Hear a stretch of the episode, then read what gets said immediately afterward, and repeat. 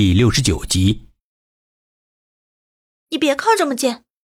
沈西用手把眼前的 K 往后推了推，一不小心就碰到了他的脖子，就像是划过一条丝绸。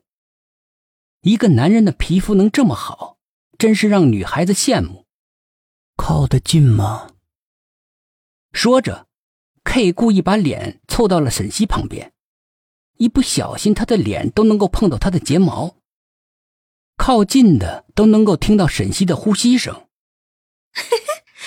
你脸红什么？K 不小心笑了出来，嘴角上扬，眼睛故弄玄虚，有些邪恶的眼神看得沈西浑身不自在。我好累呀，能不能给我唱首歌呀？K 把嘴巴靠近沈西的耳边，轻轻的说，喝出的气触动了沈西的每一根神经。你，你要听什么？因为紧张，沈西的话有点结结巴巴的。随便吧，催眠的。那你不要笑。哎，我尽量啊。渐渐的，K 的头靠在沈西的怀里边，没了动静。原来是睡着了。沈西唱歌的声音越来越低，直到最后一点都没有。他把沙发上的毯子小心的给他盖上。外面很冷，但是两个人互相依偎取暖，空气都洋溢着困困的睡意。沈西看着睡得跟孩子一样的 K，把他的姿势放得更舒服点。想到他为了自己不受到伤害，总是在第一时间挺身而出，总是在自己为难的时候出现。虽然平时冷冰冰的对人，但是他心地善良。只是不善于表达。自从他的出现，自己凌乱的人生也发生了变化。竟然在下班回来的第一时间要看看他在不在，或者说吃没吃饭，或者是在干什么。虽然有的时候对他恶语相向，但是第二天就跟什么事情都没发生一样。虽然还会吵架，但是从来没有生过气。虽然从他的嘴里说出来的话很打击人。但是，就因为他自己才能做得更好。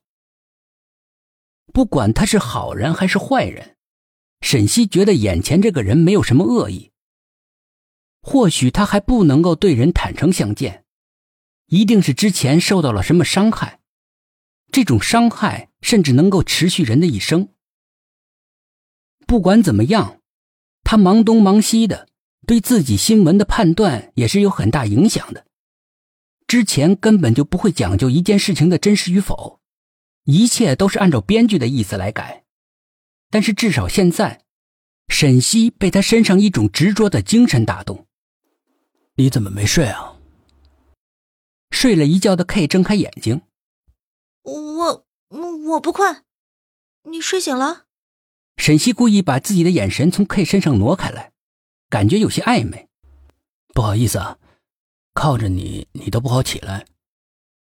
K 起身，让沈西能挪动挪动身体，不至于僵硬的不敢动。没事，是你累了吧？可能。沈西，你知道吗？K 的眼神里面多了几分红色。知道什么？Sherry，因为我死了。谁死了？沈西被 K 的话给惊到了。我的女朋友，之前和我一起做任务的，我历尽千辛万苦成为那个想调查组织的卧底。你知道吗？成为组织的卧底有多难？但是在一次和我接头的时候，被组织里的人盯上了。他为了保护我卧底的身份。在我面前自杀了，